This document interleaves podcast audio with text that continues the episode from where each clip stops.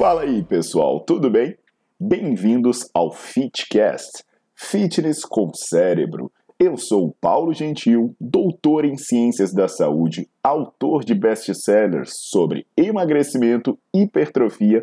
Eu sou professor e pesquisador. Este canal foi feito especialmente para quem gosta de cuidar do corpo, mas não descuida da inteligência. Aqui a verdade é dita com evidências científicas, doa a quem doer. Não esqueçam de seguir o canal e divulgar. E também eu convido vocês para olhar os links na descrição do canal para ver as minhas aulas, meus livros e também me buscar nas redes sociais.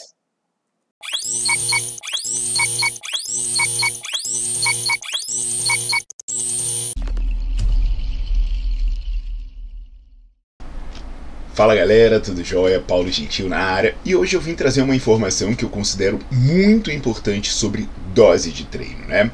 É, se você é membro aqui do meu canal do YouTube, né, ou se você é assinante do Nerdflix, você vai ter acesso a aulas sobre dose de treino em que essa questão é aprofundada e é detalhada, né, respondendo perguntas sobre uh, uh, quantos exercícios você deve fazer, quantas séries você deve fazer por semana e por aí vai. Já que eu falei sobre ser membro e sobre Nerdflix, o membro do YouTube é, ele pode começar a partir de R$ 4,99 por mês. Ele tem acesso a conteúdos exclusivos e ele tem prioridade na hora de tirar dúvidas. Então, por exemplo, se você tem qualquer dúvida, você quer que eu responda, quer fazer uma pergunta, aí eu vou observar se você tem o selinho de membro. Tendo o selinho de membro, com certeza eu vou responder o que você perguntou. E o Nerdflix é um canal de aulas assinadas, então você vai pagar R$ 24,90 por mês e lá é como se fosse um, um Netflix, só que são arquivos de aulas, são mais de 200 aulas, são milhares de artigos, se você quer estudar mais a fundo os temas relacionados ao exercício.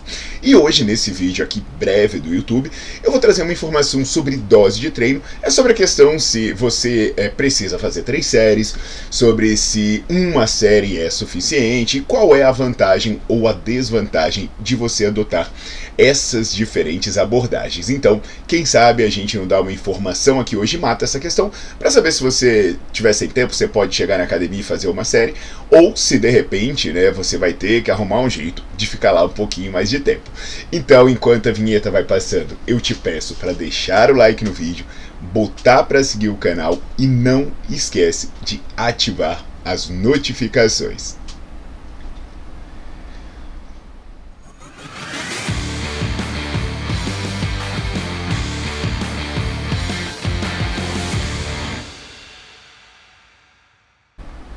Galera, o objetivo aqui é ser breve, né? E essa questão de definição de dose de treino é uma tarefa que é sempre complicada. E no geral, o que a gente ouve das teorias é quanto mais, melhor, né? É, ah, não, eu estou fazendo um exercício. Então, se você fizer dois, é melhor do que fazer um. Ah, eu passo é, meia hora na academia. Então, se você passar uma hora, é melhor do que você passar meia hora. Inclusive, esse pressuposto, né? É, de quantidade, ele assumiu que você tem que fazer pelo menos três séries. Então, quando uma pessoa senta no exercício para fazer três, para fazer esse exercício, ela faz de três para cima. Ela faz três, ela faz quatro, ela faz cinco. Tem gente que passa o dia inteiro lá num leg press. Sei lá, parece que ela deveria pagar aluguel do equipamento, né? Não mensalidade da academia. E aí o questionamento sobre essa crença, né, de que eu, eu tenho que fazer pelo menos três séries, ele foi feito por diversos pesquisadores, inclusive um pesquisador muito conhecido de quem é, é, manja aí da história do treinamento resistido, que é o Ralph Carpinelli. Depois vocês podem conferir essas aulas do Nerdflix e também tem esse livro aqui, ó, bases científicas do treinamento de hipertrofia, que eu trato um pouco dessa história e falo sobre essas coisas. Esses links de tudo que eu estou falando, né, do Nerdflix, uh, dos membros, do livro, ele sempre fica na descrição dos vídeos, então você pode conferir. E historicamente, não, é, não foi sempre assim. Historicamente, houve um grupo que defendia que você não deveria primar pela quantidade de séries. Você deveria primar pela qualidade do exercício. E aí, um dos grandes representantes históricos disso foi um cara chamado Arthur Jones, que foi um autodidata, um inventor, e ele propunha que às vezes menos é mais. E essa linha do Arthur Jones, né, do treinamento de alta intensidade, ela teve várias pessoas que foram expoentes em suas áreas, inclusive no fisiculturismo, né, como foi Casey Viator, que foi o cara que ganhou um, um Mr. América com 19 anos, assim uma coisa que entrou para a história, né? Teve também o Sérgio Oliva, que é uma pessoa que poderia desafiar o Arnold Schwarzenegger. Algumas pessoas, inclusive, falam que ele não foi tão longe porque ele é negro, porque ele era cubano. Teve também o famoso Mike Mentzer, que falava que você deveria treinar com mais intensidade, não necessariamente com mais volume. E teve mais recentemente um britânico chamado Dorian Yates, que ganhou vários Mr. Olympias na década de 90, que também era conhecido pelos seus treinos intensos. Então, para eles bastava você fazer um treino bem feito e não necessariamente muito longo para você ter bons resultados. E esses caras tiveram fama, né? Tiveram prêmios e, e, e conquistas importantes no meio do fisiculturismo. E aí, você deve se perguntar, né? Porque hoje a gente só fala que você precisa fazer pelo menos três séries. De onde veio essa história do volume? E tudo isso começou basicamente quando o Colégio Americano de Medicina Esportiva juntou pessoas para montar um parecer um posicionamento sobre a prescrição de exercício, e nesse posicionamento havia pessoas que defendiam alto volume, pessoas que defendiam alta intensidade, só que politicamente as pessoas que defendiam o alto volume eram mais fortes e elas acabaram removendo as pessoas que defendiam a alta intensidade desse grupo, como foi o caso do próprio Ralph Carpinelli, que depois é porra, publicou uma crítica animal sobre isso. Eu vou deixar o link para ela, o artigo é gratuito. Depois você olha no link na descrição e pode baixar também. E aí é, é, acabou que passou a história passou a ser contada pelos vencedores, né? Então os vencedores politicamente passaram a falar sempre em alto volume, sempre em alto volume. E aí, hoje em dia, a gente sempre ouve falando que você precisa fazer muitas séries. Mas apesar desse paradigma ser o dominante, né, ser o que todo mundo acredita, essa questão de fazer múltiplas séries com intensidade mais baixa, ela não tem evidências científicas consistentes. Por exemplo, eu vou citar aqui uma revisão sistemática e meta-análise publicada em 2023 por pesquisadores portugueses.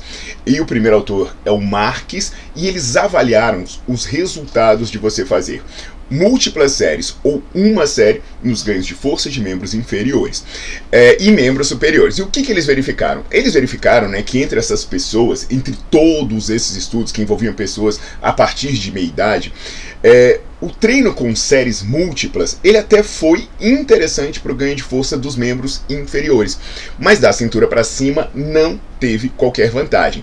Isso foi para o ganho de força. Quando a gente vai para a hipertrofia, aí não teve diferença para nada. Para o ganho de massa muscular, você fazer uma série, duas, três ou por aí vai de um exercício, não trazia diferença nos ganhos de massa muscular. Eu sei que de repente, né, nesse momento, alguém vai falar: não, mas isso aí tudo bem, para iniciante eu até aceito, mas depois que você treina um tempo, você precisa aumentar a quantidade de séries. Olha, não é isso que o estudo diz. Porque, na verdade, né, quando ele pega estudos com duração superior a 12 semanas, então quer dizer, a pessoa ficou mais de 3 meses fazendo uma série, fazendo três séries, continuou não tendo diferença. E muitos estudos mostram que a partir de 12 semanas você começa a ter uma acomodação nas respostas, começa a ter menos ganho de massa muscular. E algumas pessoas acham que a solução para isso é aumentar a quantidade de séries, e as evidências não apontam que isso seja necessário. Então eu cito esse estudo né, para ilustrar, mas como eu falei para vocês, é, tem aulas aprofundadas no Netflix sobre isso, eu falo sobre isso no meu livro de hipertrofia, mas o que, que vocês precisam entender? Que existem dois componentes do seu treino, a intensidade e o volume. Em alguns casos, né, mexer no volume, ou seja, aumentar a quantidade de séries, pode ser algo interessante, mas não é a única coisa que você pode fazer, e muito menos deve ser a principal coisa. Por exemplo, ao invés de colocar mais séries, por que, você não pensa em fazer melhor? aquela série. Ah, Paulo, eu estou fazendo uma série. Beleza. E não está dando resultado. Mas você está fadigando? Você está controlando a velocidade? Você está trabalhando com amplitude? E outra coisa que você precisa entender com o passar do tempo, pode ser que o resultado seja menor, porque os estudos também verificam isso, que existe uma acomodação. Então, na verdade, é, é, você vai melhorar qualidade do que você faz e pode ser que você ganhe menos porque você está aproximando do seu limite superior e as respostas começam a ser menor. Então, tem gente que gosta de treinar com alto volume treinar um pouco mais leve, né? um pouco mais fofo. Ok, tudo bem. Mas tem gente que tem pouco tempo, como é o meu caso, que, que, pô, às vezes eu tenho que ir na academia, eu tenho que resolver meu problema em 15 minutos, em 20 minutos. Então eu prefiro chegar lá e fazer poucas séries bem feitas até a fadiga e ter bons resultados. E aí, se você, novamente, quiser saber, uh, perguntar, né? Ah, não, mas então o que, que vale mais a pena? Fazer uma ou fazer três? Depende. Se você tiver disposição, quiser economizar tempo, faça uma bem feita. Não vai ter diferença em fazer três mais ou menos. Paulo, mas se eu quiser fazer muitas séries intensidade alta. Aí você vai querer combinar duas coisas que não podem ser combinadas: volume e intensidade. Aí você vai acabar entrando em overtraining. E aí na sua cabeça pode estar passando: ah, mas por que, que aqueles caras grandões passam duas horas na academia e não entram em overtraining? Porque eles tomam bomba. E quando você toma bomba, você aumenta a síntese proteica, a, a, você aumenta a recuperação do seu músculo e você bloqueia receptor de cortisol. Aí você vai ser muito mais difícil você entrar em overtraining. Mas para pessoas normais, né, que não estão recorrendo ao uso externo de hormônio, é, não dá para você combinar as duas coisas. Então, é uma forma de você se libertar. De repente você tá aí dizendo, ah, mas para mim não dá para treinar. Eu tive que parar de treinar porque eu não tinha tempo. Eu só tinha meia hora. Eu só tinha um, uma fuga no horário do almoço. Eu só tinha uma horinha no final do dia. Eu só tinha um horário antes do café e não dava para eu ficar uma hora na academia. Pô, dá dá para ter ótimo resultado. Você vai lá, faz uma série bem feita do exercício e você tem ótimos ganhos de força e de massa muscular. Então passa essa mensagem adiante, que assim o conhecimento liberta as pessoas e ajuda a elas terem vidas mais saudáveis. Aguardo vocês nas próximas.